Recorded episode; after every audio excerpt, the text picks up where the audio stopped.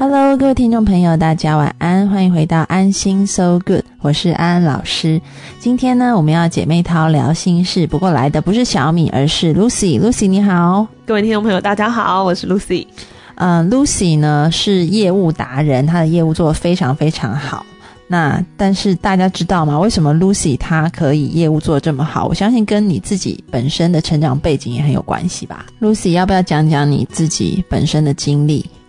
我觉得就是可能因为小时候的成长环境比较，因为比较没有大人在照顾，嗯，所以那像小时候就要去打工。我觉得我的业务的那种察言观色的能力都是从小在打工的时候累积出来，就是大概从国中的时候开始打工，中学的时候，然后嗯，那个时候为了钱，有曾经去就是到一家黑社会开的。卡拉 OK 黑道开的唱 K 的地方，对，嗯，然后因为那个地方给的薪水很好，嗯，小费也很高，嗯，主要原因是因为那边主要消费族群都是各个地区堂口的黑道老大，呃，堂口，呃，各位听众朋友，就是意思就是每一个地区每一个城市的头头头头，对啊，黑道老大。分区的头，对不对？对对对对对，然后很多的黑道。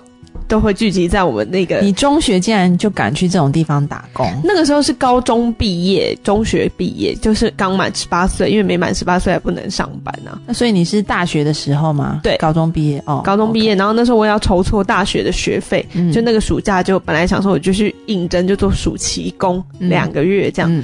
结果没想到呢，薪水太好了，所以我上了大学之后。就还有假日的时候，还有再回去打工，就是赚一些生活费这样。那因为在那个地方上班要非常战战兢兢，都是他们会拿着刀子砍来砍去嘛？怎么没刀子很落伍，都拿枪？我有在包厢里面捡过子弹，但是就是因为当时候我才刚上班，枪战就枪战完你要进去打扫吗？枪战完要进去打扫，但是我第一次听到枪响的时候，不是枪战是。军火商跟黑社会老大在我们的那个店里面试枪，然后店里面的所有的包厢的每一个房间都是防弹的，所以呢，他们就尽情的在包厢里面试各扫射。开枪，扫射开枪，真的 对着墙壁扫，对着墙壁或天花板，因为都是防弹的，然后。因为我那时候第一次遇到有枪声的时候，我们还想说是怎么一回事。大概是我上班差不多才一个礼拜左右，然后就内心有点紧张，但是我们只是有点紧张而已。啊因为我想说，那个天生很镇定，就是在那个地方环境，你要强装镇定。对，因为他们就是喝醉酒闹事很多，就是想说偶尔来。因为我上班第三天就看到有人在包厢里面被打到头破血流嘛，就是黑社会刚好两个黑社会不对盘，然后。那个在店里面相遇，所以我上班第三天就见血了。所以上班一个礼拜的时候听到枪声的时候，我是稍微有点觉得是应该是这方面这里的一个常态。然后我看其他比较资深的，比如说我的主管，好像他们都没什么反应。然后结果那个包厢就按了服务铃，服务铃就响了。响了之后，我想说天哪，他们就是里面应该不会枪战完要我去扛一些死尸吧？但我的这个主管就非常的冷静的说：“哎。”呃，就说 Lucy，那你进去包厢看一下。我想说是要叫我去送死吗？然后，就很担心。结果进去里面一片祥和，就是军火商跟这个黑道老大在试枪，然后试完了，对，试完了。那老大就跟我说：“哎，妹妹，你来帮我捡一下弹壳，一颗弹壳，捡到一颗弹壳五百块，因为他就是要看他算他试了几发子弹，就是另类的给小费，对。”然后我那一次，我记得我捡了五颗还是四颗，就是瞬间就多赚两千块钱。因为毕竟当时为了要筹措学费，就是又只能你知道为了为了生活，所以其实那个环境是复杂。但是我在那里学了很多一些察言观色的技巧，嗯，都在那里学会的。因为毕竟他们只要稍微喝醉酒，或者是一有不如意，你就。要比较小心翼翼，这样，因为一得罪他们，感觉好像随时就会被殴打，或者是被丢下楼之类的。那你是怎么样在那当中摸索出，就是与他们相处对相处的？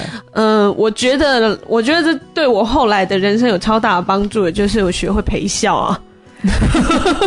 陪笑每个人都会啊，就跟着笑就好了，就是会笑笑出从发自内心的笑出来，这样。但但当然内心是。假笑不能让人家看出很假，才是最高境界啊！所以你就是要跟他们每个人都有某一种程度的认识。比如说这个，嗯，某某哥到了之后，你就要记得他的这个喜好。比如说他喜欢喝洋酒，喜欢喝 whisky，喜欢喝白兰地，所以他每一次来就要先帮他在桌上准备好白兰地，准备好哪个牌子的酒，他喜欢吃什么小菜，这些就是点点滴滴。就是到了我差不多在那里上班，差不多半年之后，才比较抓到这个诀窍。就是每一个人有每个人不同的美美嘎嘎，就把他们当成，如果把他当成我现在客户在对待，你就是抓准他的喜好这样。嗯，所以他们只要每次一来，他就会觉得被招呼的很周到，于是乎他们就比较不会找麻烦，而且会给比较多小费。所以就是让客人有宾至如归的感觉。对，那嗯，我觉得需要靠观察啦，但因为在那边上班，你真的是呃比较需要谨慎一点，就是很容易会。不小心就会遇到一些奇奇怪怪的，一一般人不会有人生经历，像比如说黑道老大的。大老婆跟情妇同时到我们店里来消费，那但他们背后的男人都是同一个，我们不可能不招待嘛。但是大老婆已经来了，那小老婆跟大老婆已经在包厢，但他们都在不同的包厢啊，也是知道彼此吗？没有，我们就是刻意把他们隔开来。你们怎么会知道一个是情妇，一个是大老婆？因为毕竟我们那家店也是黑社会开打，老板也是黑社会，所以呃，一开始的时候当然你不会知道，但是就是比较有经验的。主管会告诉你说，这个某某某看起来很有派头、很有来头的，是谁谁谁的太太。嗯，那这个某某某是谁谁谁的小老婆。哦，所以你一定要把他们分开，因为两个女人水火不容。嗯，所以比如说一个在好七楼，那另外一个我们就可以把它安排在比较低的楼层，让他们尽量不要遇到这样。嗯嗯。然后，当然他们彼此之间是不会知道对方刚好都在这啦，因为如果知道的话就不得了了。嗯，对，所以。他们很蛮艰难，但其实想想蛮有趣的。那有没有被刁难过的经验？有啊有啊，喝醉酒难免就是一刚开始还很菜，不知道怎么面对这些人。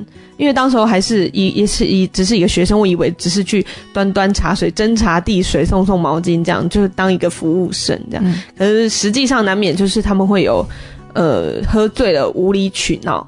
那比如说叫你要敬酒。跟这些黑社会老大敬酒，我的酒量也都是在那里培养出来的。那他就会说：“你不喝不喝，就是不给我面子。”然后就从口袋拿一把枪来放在桌上，说：“那你喝不喝？那你喝不喝？如果这个情况之下，当然一定要喝啊。”所以后来就比较学会，就是呃，像这种的客人的话，他大概还没有叫你敬酒之前，就自己先拿酒进去跟他喝，他就会很开心，然后就给你小费这样。哦，对，一切当时候一切主要目的都是为了赚钱，为了赚生活费跟学费。嗯，所以我在那里学会了很多，但是可能嗯有好有坏，就学会了很多察言观色的技巧。但后来也觉得好像价值观会有一点偏差。譬如说怎么样呢？譬如说，当时候就会觉得呃钱是最重要的，对，所以就觉得好像像他们那样子的生活方式，嗯。好像是也是一个可取的，因为毕竟他很有钱。嗯，那比如说贩毒啊、吸毒这些的，在那家店里面也是每天都在发生。嗯，所以我就就是一度有点偏差，想说还是我也去走私毒品之类的，感觉很好赚。但是后来怎么样？又回到正轨，但当时正常的业务。毕竟我还在念书啊，就是。呃，除了只有周末去上班嘛，那礼拜一到礼拜五的时候是跟正常的同学交生活在一起的，就是还是的理周一到周五理智会被拉回来这样，所以我后来就是有嗯，因为哦，我记得我最清楚的是我有一次在我上。礼拜三吧，或礼拜四，反正不是上班的时间，在电视上看到一个非常照顾我黑社会的老大被砍死了，在新闻里面。然后我当时真的内心好震撼。嗯，我想说他明明就是每次到我们店里来的时候都是很大派头，然后身边就跟着二十几个小弟，然后好像很威风这样，但也是说死就死了。嗯，所以我大概差不多从那个时候开始，就是有告诉自己说，我在这家店只是为了要赚钱，那不要走偏，因为其实薪水也蛮好的。嗯，所以就是赚了钱就赶快够薪水，存够生活费就赶快离职，这样了解。嗯，好，我们先进一首歌带回来，继续听 Lucy 讲她的人生经历。我们听一首五月天的《第二人生》。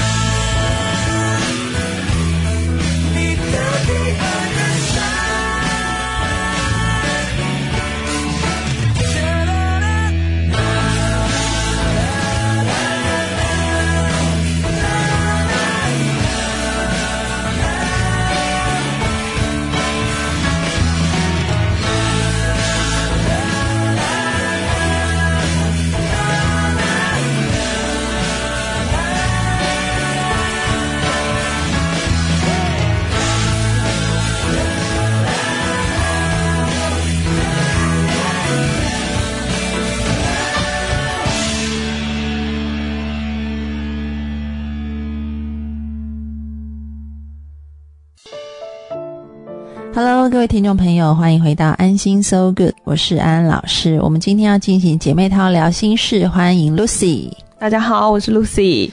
嗯，其实呢，这个 Lucy 的姐姐也是我很敬重的一个女性，也不能说女性啦，就是朋友。对她，我姐姐真的是蛮厉害，就是毕竟当时我们家里面没有大人的时候，也都是靠她把我跟弟弟拉拔长大，还长得那么胖。嗯，这个 Lucy 从小家境环境不是很好，然后呃父母亲都没有办法照顾他们两个，所以基本上呢，Lucy 跟她的弟弟从小都是姐姐一个人拉拔长大，而且姐姐的年纪三十一岁哦，对，所以其实很年轻。那姐姐是要不要分享一下姐姐励志的故事？我每次听我都觉得快要热泪盈眶，真的很感动。姐姐的故事就是太励志，应该可以出书吧？对，这 其实真的是可以。反正我们现在有这个计划，也可以把这一段讲就是放在书里。因为他就是当时候我们家里面没有大人，就是我们因为我是国中的时候开始，呃，家里面没有大人可以照顾我们。那我跟姐姐的话就是分别打工，嗯。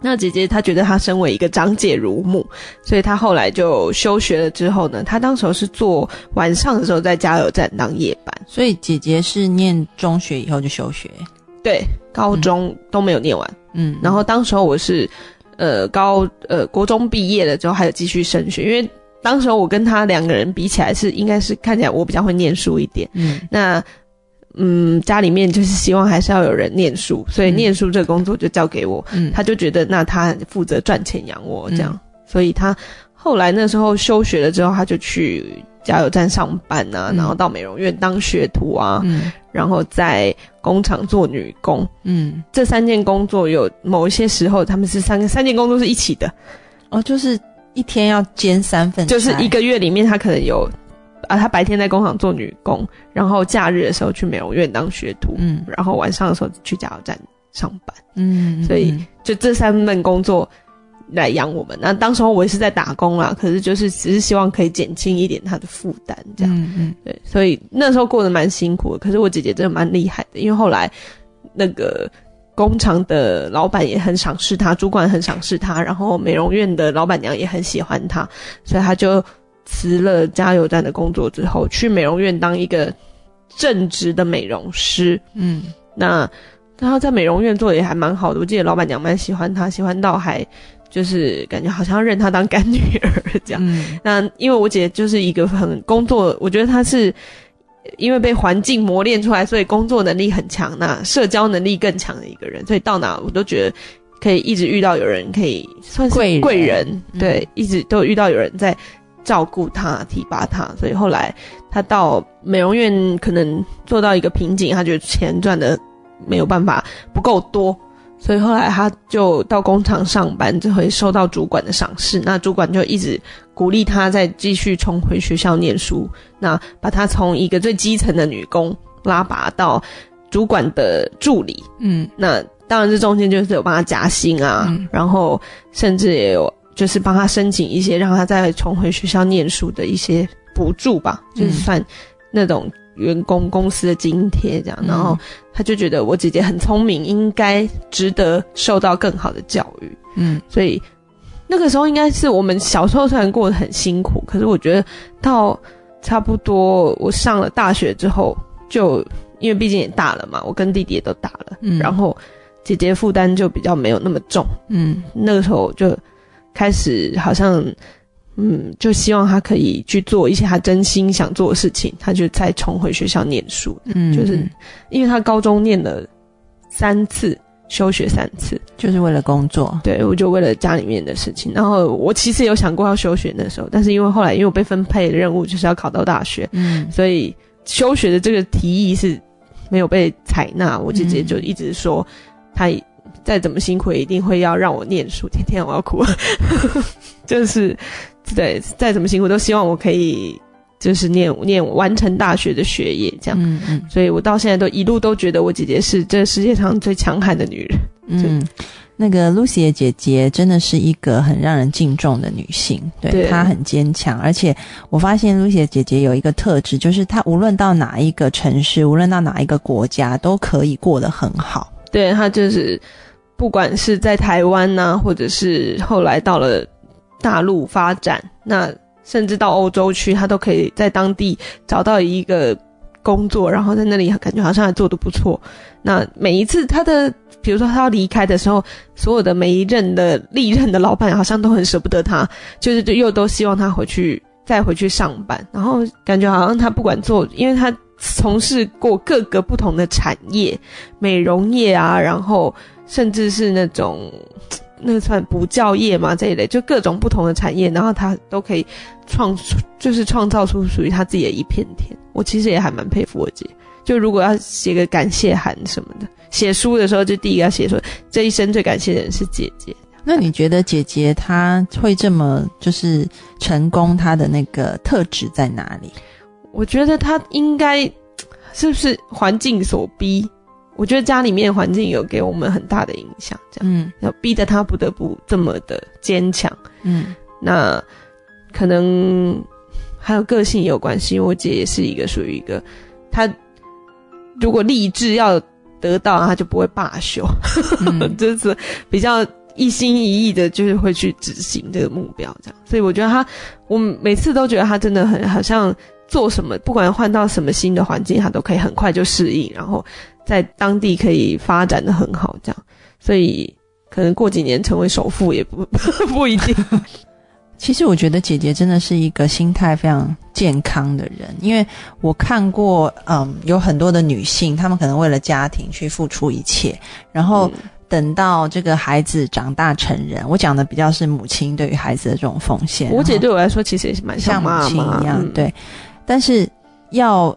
再让他们出去，就是再让妈妈去寻找自己的梦想或理想的时候，那个牺牲的人反而会不知所措。就会觉得好像家里不需要他，对，家里不需要我了，然后我的梦想到底在哪里？然后自己也不知道，所以就会倍感失落。哦，对，但是我觉得你的姐姐是，就是她好像在每一个阶段完成她每一个阶段应该完成的任务。对，就是之前就是把你们拉拔长大，然后等到这个 OK 以后，下一步就是去完成他自己的梦想。对啊，他他真的是我觉得见过，而且他这中间也。没有什么偏差过，对，因为毕竟就是环境真的家里环境很不好的时候，我们不免是在家里面开玩笑聊天的时候会想说，他算了，那不如就去做一些特种行业或什么，赚钱好像比较容易一点，对不对？但是我们姐姐真的是就是我好像每次脑袋里面有点偏差的时候，我姐姐很稍微把我拉回正途一点，她就是很务实的工作，嗯，因为那个很危险的那个。K K T V 的工作，其实她当时也阻止我去，但是我是利欲熏心，我就觉得钱很好赚，但是真的是生命财产有受到威胁的感觉。嗯，那姐姐就是比较务实，她就觉得这一份工作钱赚的不够多，那你就做第二份，做第三份，她就是比较一步一脚印的感觉，就不像我比较想要赶快赚很多钱。那上一次我记得有一次机会跟你的姐姐有过聊天，然后。嗯，我记得她就是有提到说，其实他现在他的人生，他觉得很开心，是因为他真的可以为他自己而活。可能之前都是要为家庭，对对，然后现在真的是为自己而活，然后他觉得很开心。嗯，对。但是说真的，另外一部分也会希望你们好，然后有一点担心，有一点担心。但是我真的是看到他现在里面是一个很有光彩的女性。对。他真的，嗯，他现在过得很很像他说他现在在哪里？他现在人在布拉格度假，上个礼拜从意大利到布拉格，你看有多么开心，非常开心。但他对啊，因为他毕竟可能以前牺牲的太多了。那我觉得他现在不管对自己，只要他自己做的开心的事情，我们大部分都是支持他的。嗯，所以就算他现在说他。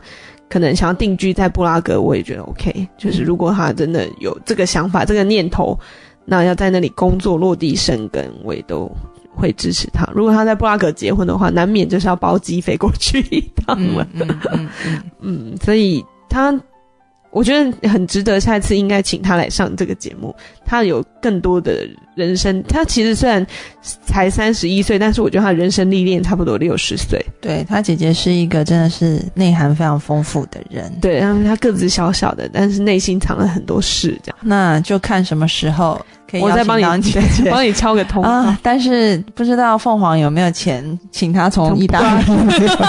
对啊，现在人在欧洲度假。好，那我们今天时间也差不多了，谢谢，谢谢大家，Lucy。